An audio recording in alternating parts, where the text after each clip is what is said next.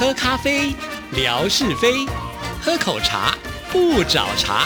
身心放轻松，烦恼自然空。央广即时通，互动更畅通。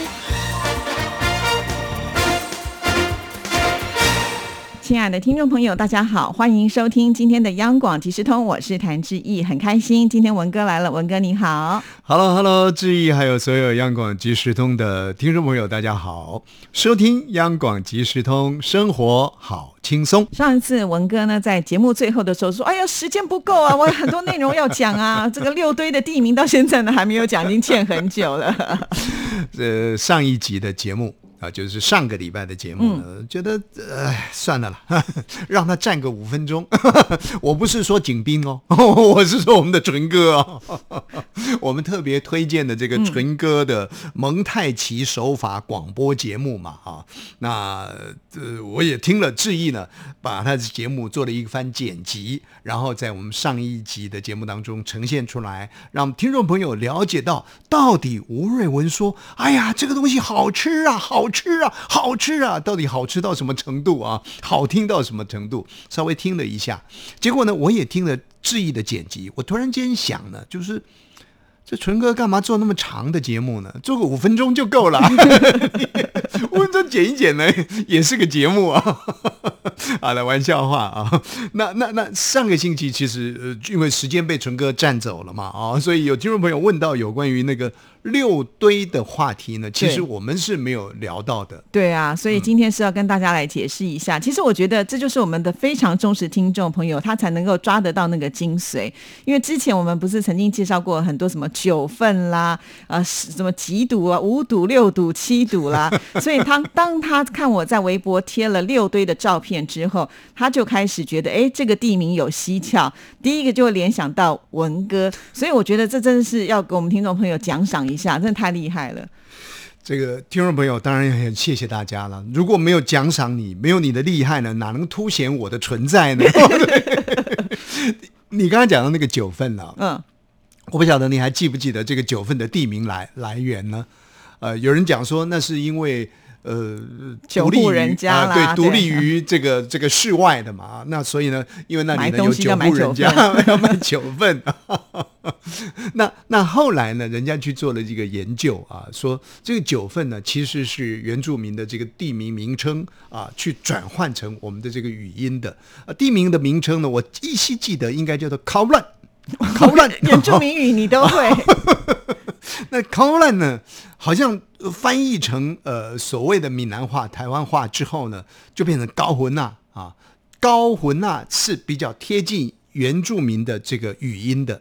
可是当贴近原住民语语音的这个高魂呐转化成为这个国语的时候呢，就变成高魂呐变成九分仔，哦。最后简化为九份。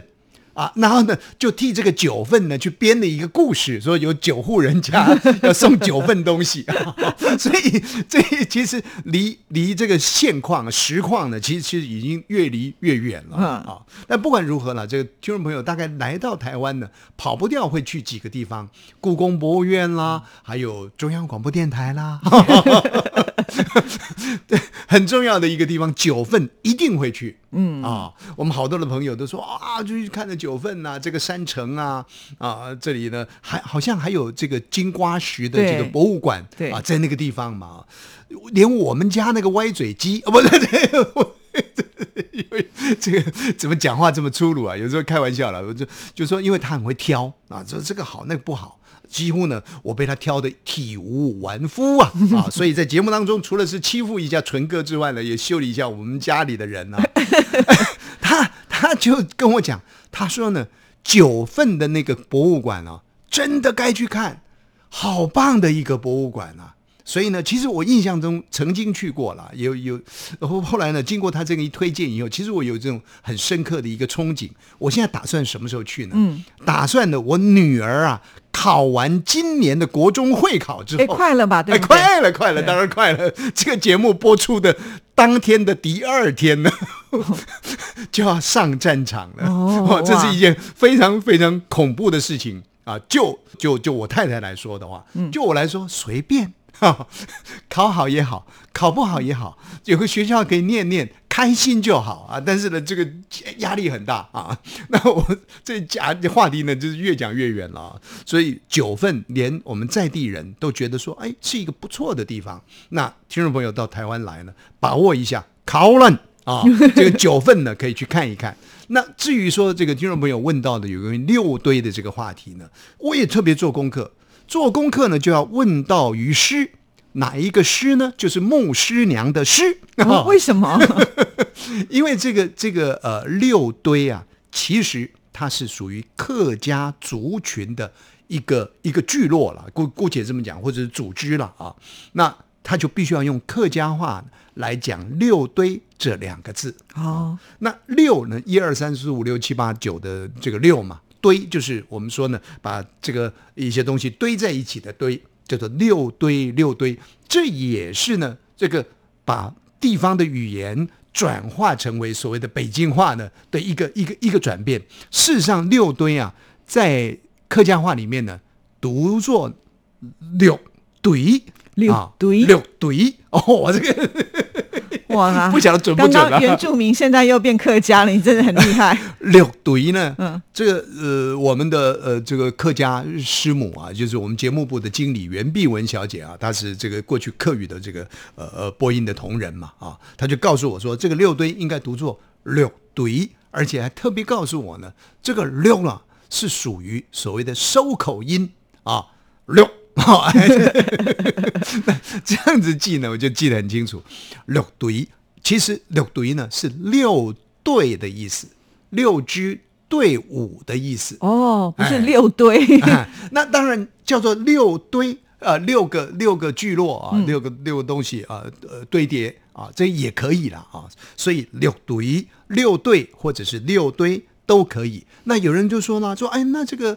呃，六堆呢，它是不是属于一个行政区域呢？它不是行政区域啊，各位听众朋友，它其实呢，就是当年呢，遥想当年，大概是在呃一七二零年的这个前后，那那个年代里的台湾呢，还是这个清廷统治的一个年代啊。那清廷统治台湾，那有很多的这个这个明朝的一些一些移民呐。他们就想说呢，要反抗这个这个清朝啊，那就在这样的一个过程当中呢，就有人所谓的现在来看呢，叫做反叛呐，嗯啊，但是如果放到整个历史的平台上，比较平面上来看，是当时呢有人呢来反对这个清朝的这个政府啊，因为我想反清复明嘛，那当时的一个领导者呢，他的名字叫做朱一贵。啊，朱呢就朱元璋的朱，一二三的一，贵呢就是富贵的贵啊。朱一贵呢就就开始召集了一些人呐，那准备呢要反清复明。可以说，在整个台湾的一个历史发展当中，在当年它是一个最大型的武装起义。啊，所以亲爱的听众朋友呢，听到这武装起义啊，就就这样好像要战争了，其实是民间的一种反抗，就是反清复明。那这个朱一贵呢很有意思哦，他就是平民百姓，他有一个名称叫做阿布翁，就是鸭母王。哈，为为什么叫鸭母王呢？因为啊，他们家呢就是养鸭人家。嗯，其实，在台湾养鸭养鸡人家呢是很普遍的，尤其是养鸭。啊，因为台湾四面环海，在过去的时间里头，我们也介绍过，所以为什么李行导演现在还健在的啊？一位资深的一位导演呢？李行导演呃得奖的这个这个节目呃不这个电影啊，叫做什么？养鸭公主养鸭养鸭公主啊！因为志毅还年轻啊，所以他就没没看过那个电影啊。那个电影呢，我们小时候看过的，唐宝云啊，这是这是亚洲影后。啊，这部电影呢，也也是得奖的这个电影《养鸭人家》。那为什么台湾演出《养鸭人家》？就是因为台湾四面环海，在那个经济正在发展的一个雏形的过程里面呢，这可以说是属于台湾的金元产业啊，就是养鸭。那养鸭呢，四面环海为什么跟养鸭有关？因为呢，很容易养，把这些鸭啊赶到这个河岸边，然后呢，他去啄食。从浪潮当中所推打过来的这些个呃生物啊，所以呢，养鸭呢就就很容易呃这个繁殖，啊不用太多的饲料成本呃不用不用那么麻烦啊。所以呃就就是呃那那当年这个朱一贵呢，他就是负责养鸭子的哈、那也集结了很多民间的力量，准备呢要做一个大型的武装起义来反抗清朝。那当然呢，呃，一般的民间既然中枢啊是清朝政府，当然要服膺于清朝的政府了。所以呢，一般的民间看到有其他的人要起来反抗这个政府的时候呢，他们也集结起来，就跟这个朱一贵对抗。那要怎么对抗呢？民间的力量，他们就组成了所谓的六队啊，就是六堆六六个队伍啊。它不是行政系统，也就是因为呃分布在东西南北方嘛啊，这个几个地方，那么形成一个六个组织啊。这个六个组织呢，呃，他们就是分作所谓的中队、左队、右队、前队，然后呢先锋队，然后呢还有后队。啊，就是其实用用现在的想法会觉得说，哎，当时很粗糙啊，可是当时的语言创造没有像现在这么精细嘛啊，所以中队啦、左队啦、右队啦、前锋队啦等等，大概就是这样的一个名称啊，那就是这个六支队伍。然后呢，呃，朱一贵的乱已经平定了之后，当然一切就就就等于说是呃衰尽了啊，各地呢就是就是平安了。那平安之后呢，各自再打散回去，他们就自然形成了一个聚落。所以主要要讲的是这个六支的民间义勇军呢、他们是一个同一个族系所发展出来。过去是要反抗朱一贵，后来发展出来成为他们的一个生活系统的一个连结。那这个故事呢，就一直延延延延延到了现在了。那我们就说啊，六堆六堆啊，也对于过去的这个历史呢，借由这样的一个名词的古迹呢，你可以更进一步的去了解说整个呃这个呃历史渊源的一个小块。哇。啊这听了文哥的推荐之后，下次听众朋友来台湾呐、就不去九份了，要去六堆啊。对，要到六堆，柳到六堆去干什么呢？到六堆呢去拍六堆的天空。台北的天空，它是六堆的天空。这样可能要那个英英美袋子比较快，对不对？哎，是因为在高雄嘛啊、应该贡献一下啦，因为现在太了不起了，对不对？人家讲说一千个春天，哇这哎，我的声音至少比我们那个什么当年我们一起唱的歌的管人剑好听一点吧。这个要特别讲说六堆的天空嗯呢，主要还是有原因的啦，因为我们致意呢，啊、他在微博当中所创造出来的一个，应该讲说我的天空照哎的接力赛，对大家参与的这个这个这个平台啊，刚刚我们在做节目的时候，质疑说呢，哇，已经快一千天了。对那快一千天的没什么了不起啊，对不对？好歹呢，我也活到现在呢，也好几千天呐、但是话又说回来了，志毅的这个我的天空照啊，不是他一个人呢在那里我的天空照，我的天空照。刚开始的时候也许是啦，待会儿可以请他发表一下心得。刚开始也许是，但是久了之后呢，所以这个人也是。做做青春大梦，哎呦，我们要来发展我的天空照，就发展发展发展到后来呢，哇，没有天空照可以照了。哎，可是这个时候呢，义勇军就出来了，这不是六堆呀、这是六六十堆呀、哦，可能还不够哦。这你自己讲，这你自己讲。啊，其实一开始呢，就是强总的一给我的一个点子啦。那当时因为他的小孩拍了一一张就是很漂亮的天空照，那我就想说，其实我们听众朋友呃散落在各地，其实距离都很遥远，可是我们看的都是同一片天空，所以我就觉得哎，这个还蛮有意思的、啊，所以我就想说来试试看。刚开始呢，我就说请大家支持看可不可以玩个一百天。好，那一百天很快就到了耶，而且我们也很顺利的达标哈。那一百天之后呢，其实我也有问听众朋友说，那我们要不要继续玩？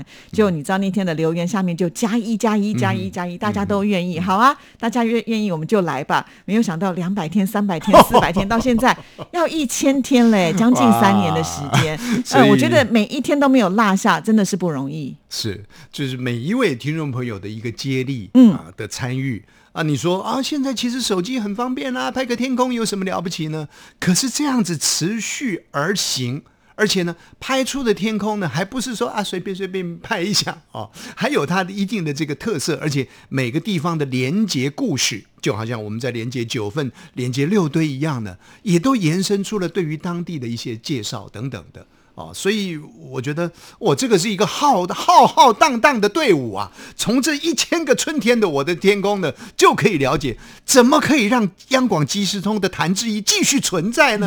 对，简直是已经功高震所有央广的节目了。下次呢，我们办什么央广金钟奖的时候呢，这个节目，哎呦，我我我很担心呢。到时候果真颁奖的时候，我我被品评说，哎呀，最好那个主持人某某某不要来。节目当中呢，嘻嘻哈哈的，也谈不出个什么重点来。哪有？我们现在每一集节目都好有内容，对不对？上一集的时候讲蒙太奇手法，多少听众朋友以前没有听过？想不到呢，连古人的诗词都可以用蒙太奇手法。今天呢，又讲了这个地名，而且是有考据的啊！是啊，我们节目是绝对有知识性，虽然很轻松，但是呢，让听众朋友听了都会有收获啊。那那我可以安心一点了，那就那就继续了，管他办什么活动。对啊，这个要感谢听众朋友了。那我也想说，反正一千天了，以前我还要问听众朋友呢，要不要继续的支持？接下来我铁了心，我继续看可以撑到哪一天。创造两千天了，这有意思了啊！就是说，每一位收音机旁的听众朋友，也借由这样的一个活动，除了说累积对于我们央广即时通谭志毅小姐的这个呃向心力之外，其实让。我们在生活里面，其实现在大家都低头嘛，看手机嘛，啊，那因为我的天空呢，可以让你稍微把你的这个视角呢，啊，仰角一下。啊，往天空看一下，你可以感受不同的，而且是每天呢，你头顶着青天啊，每天都在你头上呢，去去发展这一片风景。也许你没有去关照过它，那么呃借由这样的一个活动，也间接的让你跟你的生活周遭呢有更多的这个贴近啊，其实也是功德无量的。我觉得什么事情啊，只要经由文哥一说，那个亮度就是不一样。就回到了之前在节目当中说要帮我们推荐，哇，以前呢我在。音乐 MIT 的节目做这么久，其实自己在央广即时通节目也不太好意思说什么啊。那呃，听众朋友写信来，大概也很少琢磨在这个音乐 MIT 的节目里。我现在收到的每一封信都有哎，都说哇，那个音乐记事本多好听啊！哇，哪一首歌曲勾起了我的甜美的回忆呀？是，突然这个回响好大，所以我真的觉得什么事情要文哥帮我们多说几句话，就像文哥刚跟我讲，主厨推荐，那就是好的。哇，真的！这个人家讲说，一精品题呀，身价百倍。嗯啊，我们闽南话讲说呢，我们这个播音员呢，其实是什么？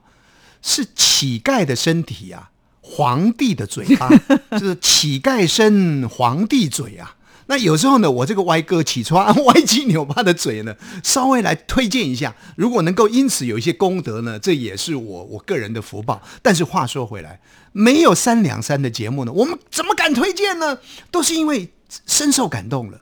哦，那这个你你你说这个经典好歌吗？是不是？好，这样的一个一个单元，确实啊。你你看，在忙于这个工作啊，然后呢，听到那些歌曲呢，你很自然的被那个情境呢给拉进去。那你说啊，那那听那些好歌有什么困难呢？你就把那些 CD 呢一首一首拿来放啊，没有感情。